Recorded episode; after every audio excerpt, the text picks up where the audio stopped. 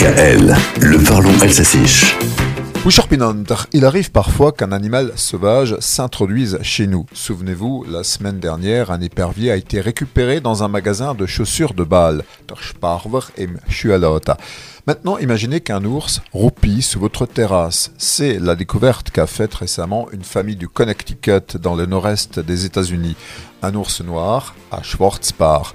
L'ours noir qu'on appelle aussi baribal est le plus commun en Amérique du Nord. S'il est plus petit que l'ours blanc ou brun, L'Ursus americanus, dans ses a de quoi impressionner. Il peut se déplacer uniquement sur ses pattes arrière, comme le compère ours de Sylvain et Sylvette.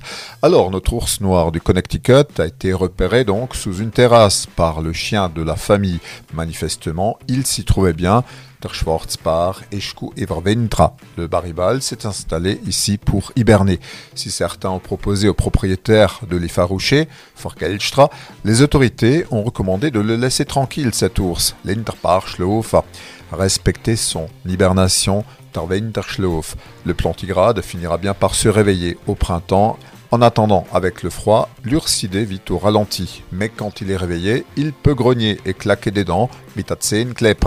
Et puis attention, l'ours noir est bon nageur, bon grimpeur, très agile, yashnal kotaensus schlira. Bon à savoir encore, l'ours noir boit beaucoup d'eau, et si vous lui servez autre chose, il pourrait piquer un roupillon, cette fois dans le salon.